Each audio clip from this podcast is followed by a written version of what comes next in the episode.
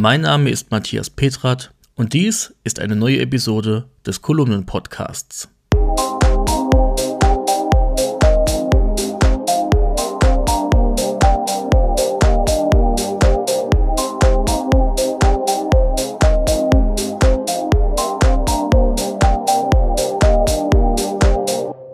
Dieser Podcast kommt mit freundlicher Unterstützung der Firma Delta Dor Rademacher GmbH aus Riede im Münsterland. Delta Dor Rademacher GmbH ist ein Smart Home Hersteller, der für innovative Produkte und einfache Bedienung steht. Über dessen Smart Home System HomePilot lassen sich Rollläden, die Heizung, elektrische Geräte, Licht oder auch das Garagentor steuern. Die clevere Hausautomation kann nach und nach erweitert werden und lässt sich zum Beispiel auch über Alexa, Google Assistant und über Siri Kurzbefehle steuern. Mehr dazu findet ihr in der Episodenbeschreibung. Und jetzt fangen wir an. Der Wandel der Siri Remote. Bei den Arbeiten an meinem Apple Home Fachbuch ist mir die Siri Remote in die Hände gefallen. Aber nicht nur die neueste Version, sondern auch die ältere Variante. Und tja, ganz schnell hatte ich auf einmal vier verschiedene Siri Remotes in der Hand. Verblüffend, wie der Wandel der Siri Remote bis heute stattfand. Nun, wieso eine Fernbedienung? Die Reise der heutigen Siri Remote beginnt in der iPod-Zeit. Der iPod war ein Gerät, das man immer mitführte, wenn man auf Musikgenuss setzte. Der iPod wollte aber nicht nur unterwegs für Unterhaltung sorgen, sondern auch stationär mehr eine Rolle spielen und somit für das besondere Hi-Fi-Erlebnis sorgen. Dafür erhielt der iPod den iPod Hi-Fi als Zubehör. Dieser war und ist ein aktiver Lautsprecher mit Dock. Der iPod kann hier aufgesetzt und geladen werden und zeitgleich kann er sein Audiosignal somit an den Lautsprecher abgeben. Zur Bedienung nutzte man sein bekanntes Clickwheel. Aber hier kam die erste Fernbedienung von Apple in den Einsatz. Diese war aus einem weißen Hochglanzkunststoff und besaß an der Vorderseite eine schwarze Blende. Für den Betrieb reichte eine Knopfzelle aus.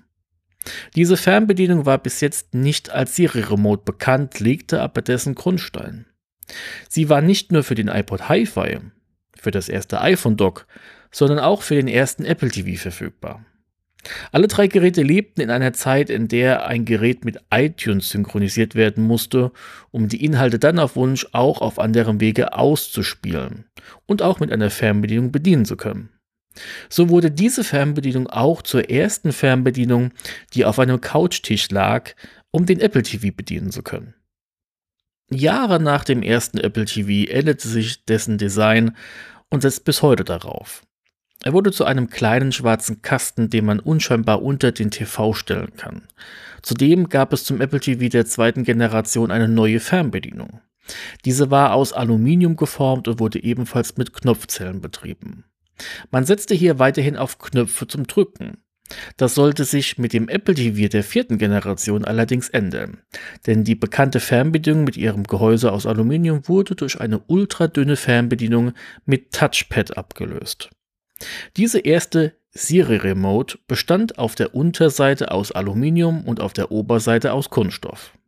Ein Teil davon war auch aus einem schwarzen Hochglanzkunststoff, der Fingerabdrücke liebte und nicht sehr ideal war.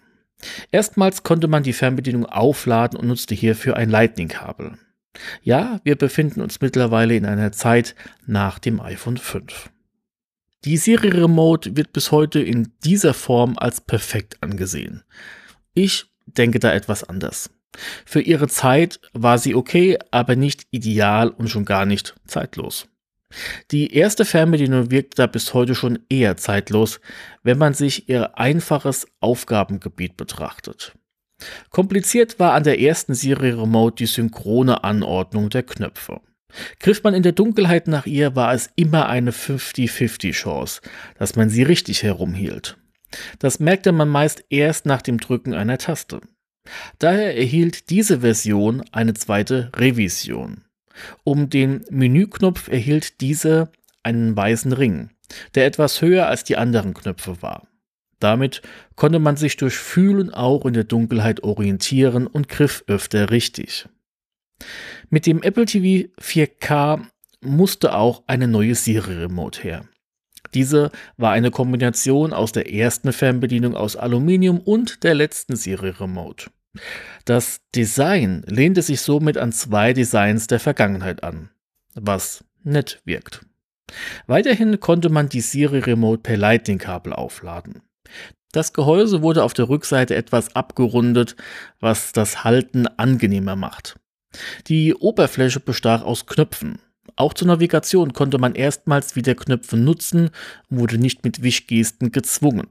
Allerdings kann man mit dem mittleren Feld des Steuerkreuzes auch auf Wunsch zusätzlich wischen. Eine Sache, die ich nie mache. Ich klicke nur. 2022 wurde die Serie Remote für den neuesten Apple TV 4K nur minimal verändert. Sie verlor schlicht ihren Lightning-Port und erhielt einen USB-C-Port. Auch fand sich somit im Lieferumfang des Apple TV ein USB-C-Kabel und kein Lightning-Kabel mehr vor. Bis heute empfinde ich die neueste Serie Remote als die perfekte Fernbedienung. Gerade in Kombination mit einem TV, der sich über HDMI und iARC über den Apple TV ein- und ausschalten lässt und über ein HomePod Stereopal als Lautsprecher wirkt die gesamte Bedienung mit nur einer Fernbedienung sehr elegant. Das Ein- und Ausschalten von allem erfolgt über nur einen Knopf an der Siri Remote. Siri ist am Apple TV die schnellste ihrer Art für die Apple Home Bedienung und nur einen Knopfdruck entfernt und der Akku hält gefühlt eine Ewigkeit. Betrachtet man sich den Wandel einer doch zu Beginn recht unscheinbaren Fernbedienung, bedenkt man beim Halten der Serie Remote vielleicht doch ihre alten Zeiten und ihren Wandel durch die Zeit.